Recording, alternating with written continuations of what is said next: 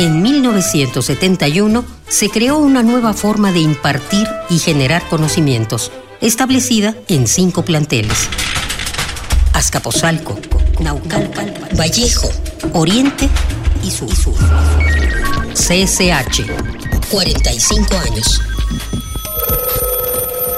Parte de la historia y del futuro.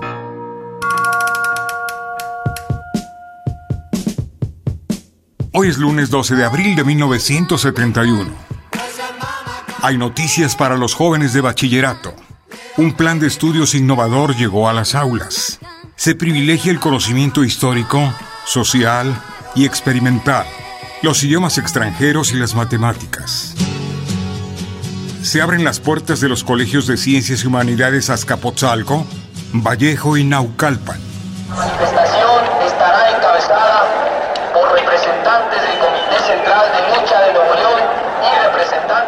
El mismo año en nuestro país sucedió el halconazo.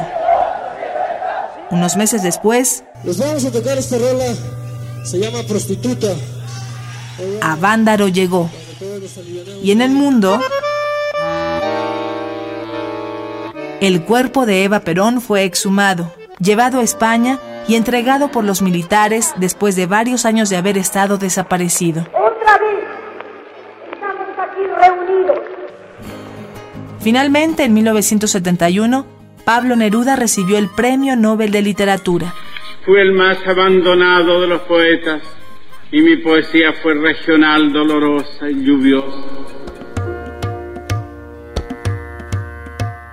Desde 1971, el colegio ha transformado la educación en México y ha formado a mujeres y hombres con valores humanos, cívicos y éticos. Así ha sido el CCH por 45 años.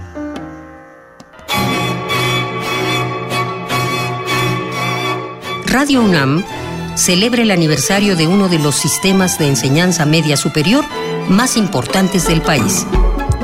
CCH. 45 años.